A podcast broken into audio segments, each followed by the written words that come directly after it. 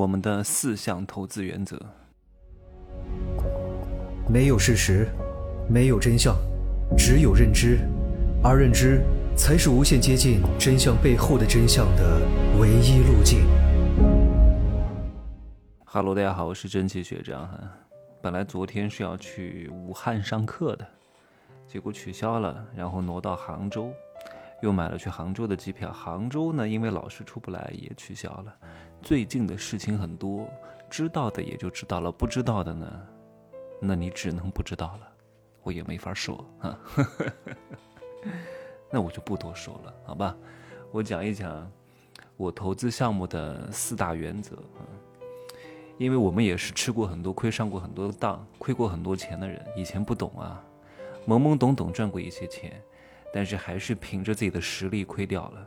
有些项目不懂，但是你就看着他的高收益，啊，讲的神乎其神的，然后这个人跟你讲好，那个人跟你讲好，啊，他又挣到钱了，他又挣到钱了，然后你哇，你觉得这个项目特别好，你就去投了，卖咸菜的也成功了，卖馒头的也成功了，啊，你觉得这个项目可以干，那无脑就能挣钱，所以说到底啊，人不能贪啊，过于贪的人呢，是因为他不知道贪的结果是什么，贪的代价是什么。风险嘛，本来就是有的，你要学会去规避风险。没有这种既赚钱又稳定啊，然后呢，还明明白白的让你挣到钱的，凭什么呀？你是谁呀？对不对？那没有穷人了，全都富人了，对吧？所以大多数人都是韭菜。那经过这么多年血雨腥风之后呢，现在谁在想拿什么项目来忽悠我？太难了啊！来，我先讲第一点，我只投我看得懂的行业和项目，懂吗？这个世界上的知识很多，你不可能都懂的。你如何去判断一个人是真懂还是假懂，是真厉害还是假厉害，是真高手还是假高手？你就问他一些问题，他懂就懂，不懂就不懂。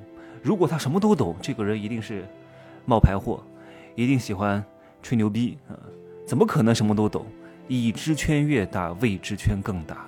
你不可能穷尽这个世界所有的知识的。我已经算是非常博学的人了，有什么用呢？还有很多我不懂的呀，而且我不懂就说不懂，因为你不懂是很正常的，你不会丢脸的。只有那些什么都不懂的人，他才会说他什么都懂，你明白吗？因为他要证明自己的强大，我不需要通过让别人知道我懂很多来证明自己的强大，因为你本身就比较厉害，你适当的承认自己的不足，反而能够。受到真正高人的尊重，不知道就是不知道，你别跟他装，你懂吗？弱者和弱者之间最喜欢干的一件事情就是互相装逼，互相看不起你。他妈在，那装逼，你不也在那装逼吗？我想扇你耳光，你这个装逼。所以不要装啊，要投自己看得懂的行业。我只投什么行业呢？我一般只投消费品行业、快消品行业，因为我就是干这个行业出身的。快消品行业当中呢，我又垂直了一点，就是健康和美啊。让你活得更久，让你变得更好看啊，变得更年轻的行业。另外，教育行业我也会适当的投一点，因为这几个都是我比较了解的，而且我做过的，而且我还取得过一定的成绩的，明白吗？因为我所有的这些讲的这四点啊，它都是层层递进的，好吧？第一点，哦，我还再补充一下哈，如果你年纪很小。譬如说，你还是大学生，或者刚刚毕业，或者只是在职场上过两三年班，你对任何行业其实都没有很深的了解。这个时候，你不能胡乱去投资，你还没有到投资的时候。各位，你不要老是被那些幸存者偏见的东西给害了。谁谁谁谁谁一不小心买了那个公司的什么原始股，挣了多少钱？那是运气，它不是实力，你懂吗？大多数人都是十赌九输的，你不要靠这个。你不要把你现有的这些资金拿去全部都打水漂了。前期先累积行业经验。你想在二十多岁，想作为一个非常厉害的投资人，太难了。你要懂得行业经验，你要认识很多高手，你才慢慢的能够梳理出整个投资的脉络，整个项目的运作模式，整个商业的底层逻辑，整个人性它到底是什么样的。以后你再去做投资的时候，你是有依据的，不要在那胡乱投，那是在买彩票，那是在赌博，赌博最终的结果就是大多数都是亏钱，好吧？我讲的第一点，第二点，我只投我熟悉的人啊。或者是我的内部的一些学员，对吧？我对他有过一些了解的。如果一个陌生人上来说：“甄总啊，我这边有个很好的项目，你过来投一下。”我说莫名其妙的。我说你这个项目这么挣钱，你为什么要找一个陌生人呢？你为什么要来找我呢？对吗？对吧？你周边的人，你跟他说一下，让他众筹一下，对吧？搞个什么股东一下，让他把钱投给你，你让你周边的人挣钱不就行了吗？为什么要找一个陌生人呢？各位，所以各位要小心一点。凡是当一个陌生人加了你之后，立刻告诉你一个好的投资项目，一定不能信。这个人是什么样，以前是什么样，对吧？这么多年我观察过他。然后做过哪些事情，有没有成功过，人品怎么样？因为之前你跟他认识的时候，其实并不打算投资他，只不过是跟他相识一场，他会相对来说表现的真实一点。你可以通过平时和他的接触当中，感知到他这个人做人怎么样。因为投资本质上是在投团队，团队本身是什么？团队本身它就是人，你需要找到一个靠谱且实干的 leader 和团队。因为做好一个企业是需要有战略组织力的领导者和强有力的执行团队的，这两个人共同合作才能够决定这个公司未来能够走多远。所以投资的本质就是投人，这点很关键。这个人你要考他非常清楚，是不是喜欢耍小聪明啊？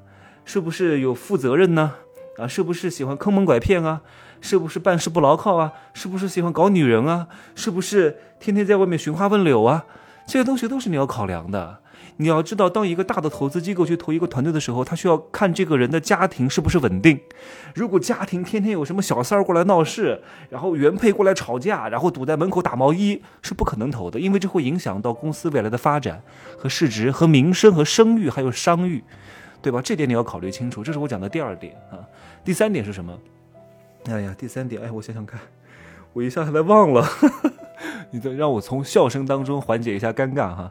第三点啊，对对对，就是我会投一些我的资源和人脉能够 hold 得住的项目啊，因为有些创始团队或者是执行团队可能半路会折戟，就半路会遇到一些问题，有可能执行不下去，有可能会崩盘。那这个时候，作为投资人，你是可以稍微的挽救一下的，因为你有这个行业相关的人脉，可以。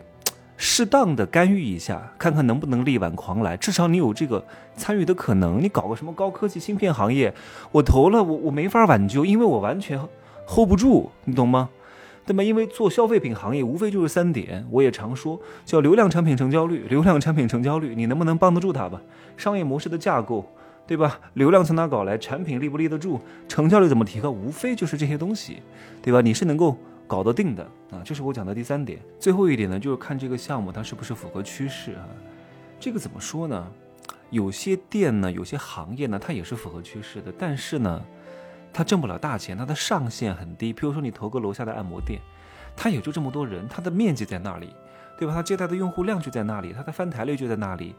你而且周边的人脉，也就是方圆三公里之内的人。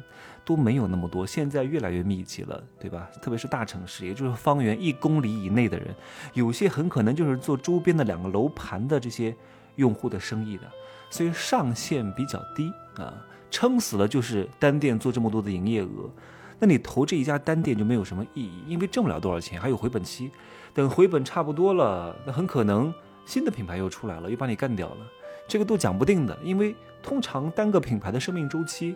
也就是两到三年，所以如果是这样的类型的店呢，我也会投，除非它是走招商加盟模式或者走培训模式的，可以复制，这样的话它的未来的上限就会比较高。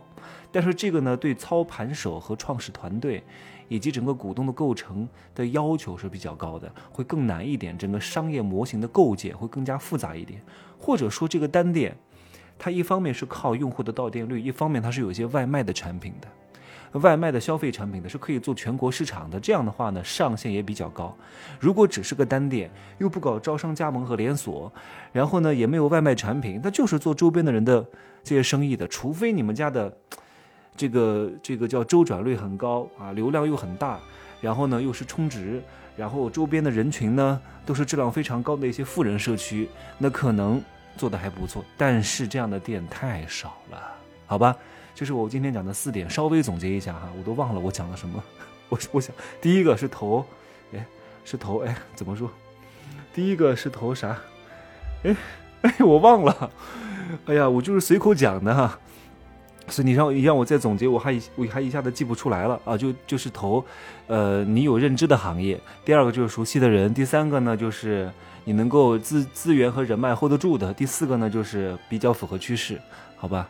啊，我是尽量的整理一下，方便各位记忆加深，好吧？另外哈，十二月五号我会在喜马拉雅直播一下，配合官方的活动，因为现在官方 还是比较扶持我们的哈。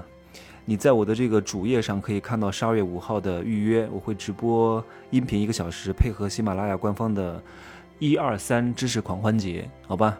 一张电影票的价格算是福利了，我很少直播的啊，一年估计就这一次在公开的平台，我平时都不直播的。适当的讲一下如何做一下二零二三年时代的宠儿，好吧？那拜拜。